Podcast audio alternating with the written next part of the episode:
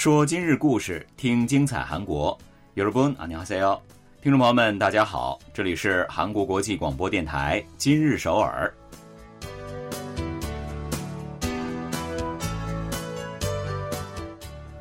聚焦今日首尔，体会当下韩国，让我们带您走遍韩国的每个角落，让我们把最真实的韩国送到您的耳边。 各位听众，大家好，我是主持人朴龙军。听众朋友们，大家好，我是主持人立新，很高兴与您相会在今天的今日首尔。那昨天呢，我们也在节目当中为大家介绍了关于心肺复苏术的重要性啊。嗯，那其实呢，在遇到现场急救情况的时候，还有一样东西也是非常非常重要的，那就是自动体外除颤器，也叫 AED。嗯，自动体外除颤器呢是一种便携式的、易于操作的仪器，稍加培训呢就可以熟练的使用。这种急救设备啊，可以帮助普通人对心脏骤停者快速的实施除颤。没错，那日前呢，韩国某大型连锁便利店表示呢，将会和一家安全企业携手啊，在全国的一万六千多个连锁便利店里面。配备自动体外除颤器，他们表示呢，将先以位于首都圈的这个人口密集的地区的直营店为中心来设置这种设备，嗯，然后呢，逐渐的扩大到全国的加盟店。安全企业的专家呢，会定期的前往便利店确认设备的状态，并且呢，为加盟店的店主和职员进行心肺复苏术和体外除颤器使用方法的培训。是的，那众所周知啊。韩国的便利店最大的优势呢，就是具有全国性的一个网络啊。所以呢，如果能够在各个网点设置这种急救设备的话，那么在没有医疗机构或者是救助人员难以及时到达的地区呢，就可以顺利的进行应急处理了。那也就是说呢，国民们又多了一些安全的平台。那这家便利店的举措真的是很值得点赞了。好的，接下来呢，也让我们一起走进今天的今日首尔，去看一看本期节目有哪些内容要跟您分享呢？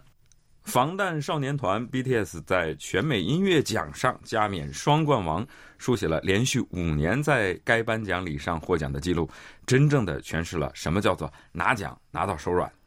世界杯来了，炸鸡、啤酒、大屏幕等看球伴侣也来了。经济低迷当中艰难度日的小商户乃至家电品牌等抓住商机。各显神通，开展营销战。为了实现高考梦，每年都会有已经鬓发斑白的中老年朋友加入高考大军，用实际行动来告诉人们学无止境，学习呢也从来没有年龄的限制。说起常常会出现在我们节目当中的韩国艺人呢，我觉得 BTS 防弹少年团绝对绝对榜上有名了啊。当然，这不是我们借工作的机会去追星哈，嗯，而是因为他们的成绩单真的是太过于亮眼了。没错啊，让人没法不拿出来给大家晒一晒。对，韩国时间去年十一月二十二日，一则喜讯呢从美国二零二一全美音乐奖传来，韩国大势男团 BTS 在颁奖礼上荣获年度艺人大奖。呃，这也是全美音乐节的最高奖项了。对，而防弹少年团呢，也是自一九七四年全美音乐奖举办以来呢，第一个获得这一殊荣的亚洲歌手组合。全美音乐奖呢，是美国的三大音乐颁奖典礼之一了啊。那同时呢，也是最能够印证歌手人气的颁奖典礼。防弹少年团与全美音乐奖结缘啊，是在二零一七年。那一年呢，他们是作为表演嘉宾首次参与颁奖典礼。第二年，获奖名单上就有了 BTS 的名字，他们斩获了那年最受欢迎社交艺人奖项。是的，这个奖呢也真的是实至名归啊。嗯，他们在社交网络上和粉丝们的互动也是非常的活跃，他们今天的人气也是得益于当时在社交网络平台上的互动啊。是的。刚刚我们提到啊，防弹少年团在二零二一全美音乐大奖上获得了最高奖项年度艺人奖，这也是非常有意义的事情。是啊，回顾那一年年度艺人大奖的候选人，也真的是全部都是劲敌啊，包括美女歌手艾丽安娜，还有泰勒·斯威夫特和新星奥利维亚，以及加拿大唱将德雷克和威肯等等。嗯，其中呢，泰勒·斯威夫特更是已经连续三年将这一奖项揽入怀中了。嗯。所以能在如此激烈的竞争当中脱颖而出，也从一个侧面啊证明了防弹少年团的超高人气啊。是的，因为这个全美音乐奖呢，它是百分之百由粉丝票选出来的，所以呢被誉为是最能够反映大众人气的奖项了。歌迷们一票一票选出来的，当然就是他们的最爱了。嗯，其中入围年度艺人就已经是很值得记录的一笔了。对，防弹少年团是入围这一奖项的亚洲首个歌手组合，这也意味着亚洲艺人在西方音乐市场地位正在提高，他们也开始在世界最大的音乐市场美国绽放出耀眼的光芒。而就在一年之后的现在呢，防弹少年团的影响力仍然是在扩大哈。当地时间十一月二十号。防弹少年团在美国洛杉矶举行的二零二二全美音乐奖颁奖典礼上呢，又一次加冕了双冠王。嗯，他们获得最受欢迎流行组合和最受欢迎韩流艺人两项大奖，是连续五年在该颁奖典礼中收获奖项。特别是啊，他们从二零一九年起至今年连续四年成为最受欢迎流行组合，这也创下了全美音乐奖成立以来的一个新纪录。是的。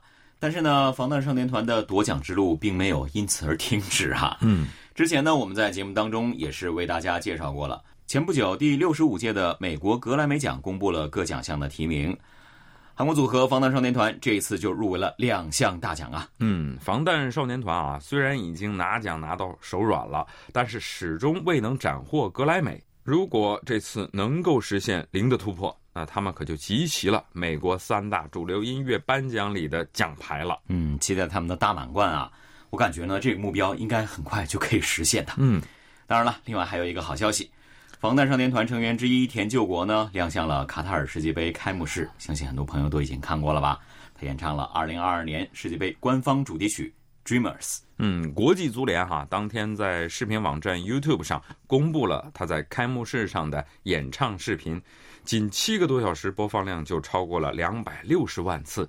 更厉害的是呢，截至前一天下午两点，这首歌已经登顶全球一百零二个国家和地区的 iTunes 流行歌曲榜。这就是国际巨星的影响力吧。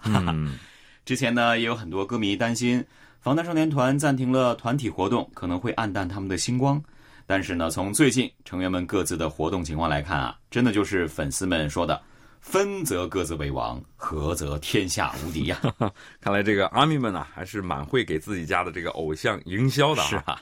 不过呢，我们也不得不承认啊，这么说真就是没有毛病。嗯，所以就让我们一起来翘首期待防弹少年团在这次格莱美颁奖礼上再次惊艳世界，为他们也为我们拿回更多的奖杯。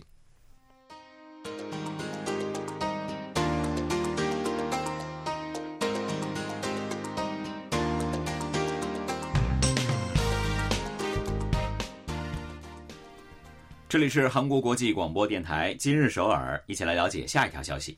卡塔尔世界杯拉开战幕，全世界的球迷啊都进入了这个观赛模式，是狂欢气氛组呢已经就位了，大家的这个情绪值啊，估计就会随着赛事的进行是越来越拉满。嗯，那是肯定的啊。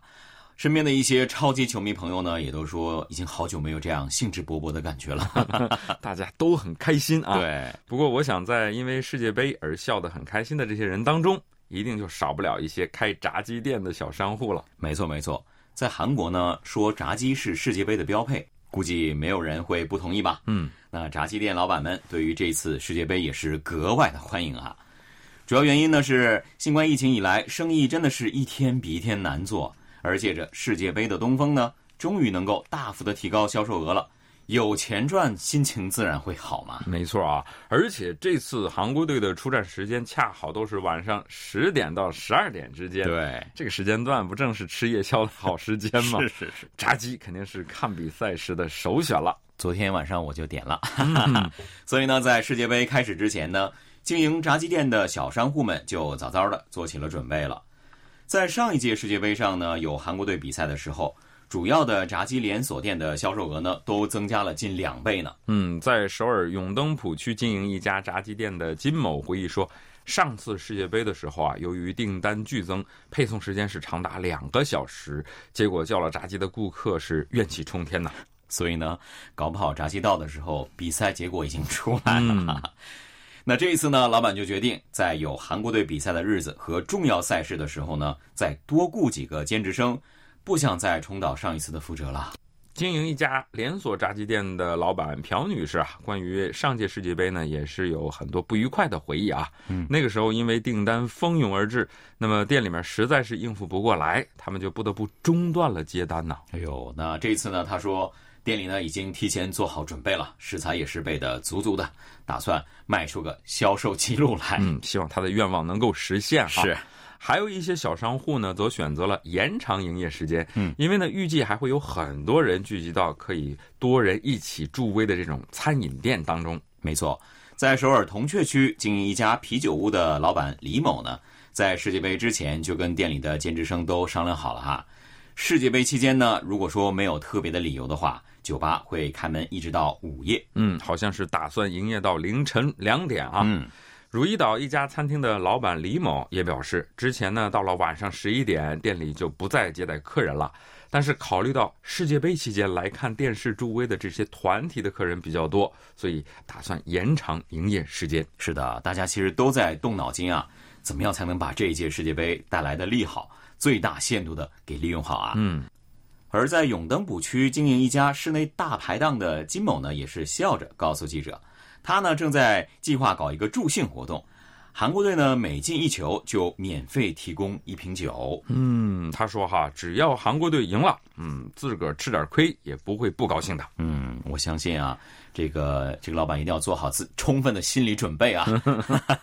那崔先生呢，在永登浦繁华街区呢有一家啤酒屋，前不久呢他就花大价钱在店里装了一台超大屏幕的投影仪。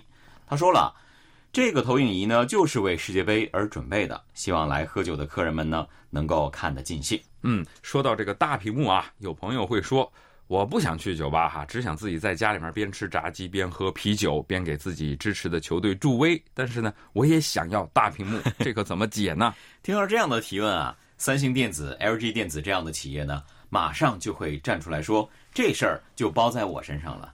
想看大屏幕。那换电视啊，估计这次世界杯啊，还会让很多准备换或者舍不得换、懒得换电视的朋友下决心买一个大家伙回家呢。对，直到这周周末是三星电子推出的三星周啊，这段时间买电视等电器呢，可以得到比平时更多的这些优惠。嗯，听说还有礼物，还有积分等等啊。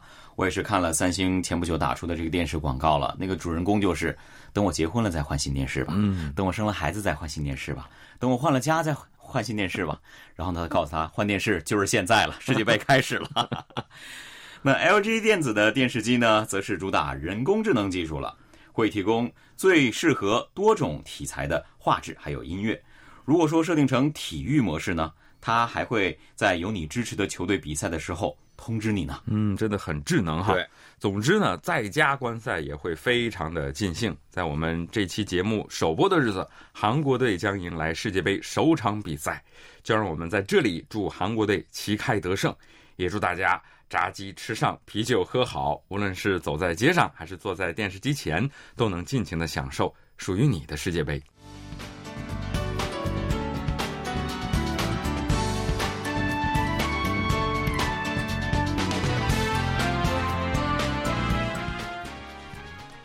这里依然是韩国国际广播电台今日首尔，来一起看最后一条消息。好的，这个月的十七号呢，韩国一年一度的高考拉下了帷幕啊。六十八岁的金景凤同学，他也实现了自己的高考梦。格外的感慨，嗯，这个同学年龄真的好大啊。他告诉记者，自己小的时候呢，因为身体不好啊，没能跟其他的同龄人一起读书，这是他一直以来最大的遗憾。他特别喜欢学习，虽然马上就要古稀了，但还是认真的读完了高中，并且就参加了高考，真是太棒了啊！嗯，那金锦凤呢，是日成女子高中三年级一班的学生，在接受记者采访的时候呢，他说。能够参加高考，实现自己的愿望，感到非常非常的幸运。虽然呢自己已经快七十岁了，但是考试的时候呢，真的比其他学生们还要紧张啊。嗯，不知道同一个考场的高中生们看到一位奶奶来参加考试，会是什么样的感受呢？啊，是不是以为她是卧底的这个监考人员呢？那我想呢，他们也一定会觉得这位奶奶真的很酷，很正能量了。金井凤上的日程女子高中呢？是一个专门为成年女性提供文化教育的机构。从一九五三年建校以来呢，已经有六千多名的学生毕业了。金锦凤介绍说呢，他们班里的同学从二十多岁到八十多岁都有啊。为了在高考中取得好成绩，大家呢是互相帮助，还分享关于学习的各种经验和窍门。大家的目标啊都很明确，嗯，那就是要参考高考。金景凤的班里呢，今年有二十名的学生参加了十七号的这个考试。他还介绍说了，这些同学呢能够参加高考，跟家人们的鼓励和帮助是分不开的。他说呢，女儿对自己说哈，看到妈妈为实现自己的梦想而努力，感到非常的自豪。丈夫呢也对她学习是十分的支持的。高考那天呢，自己出门的时候，丈夫还追上来左叮右嘱嘱咐的，这些呢都让她非常的感动。是的。金景凤呢，已经拿到了录取通知书了哈。明年开学呢，将会进入明知专科大学社会服务咨询福利系来学习了。他说啊，以前自己也曾向身边的老人或者是小小年纪就要担负起家庭重担的少年们呢，捐赠过这个新奇和大米，但是呢，感觉这都太不够了，所以想为他们提供更多的帮助。是的，跟金景峰一起在日城女子高中学习的全英顺呢，今年也有五十八岁了啊。他也参加了这一次的考试，他向两所大学的社会福利系递交了申请。那全英顺说了，能在学校学习，对他来说最开心的就是找回了自己的名字。嗯，他说自己小时候家境不好啊，在别的孩子上学的时候呢，他则学习了美容技术，早早的就出来工作了，挣钱供哥哥们上学。嗯，因为是女孩子啊，在重男轻女的家里呢，也没有什么存在感，而等到结婚以后呢。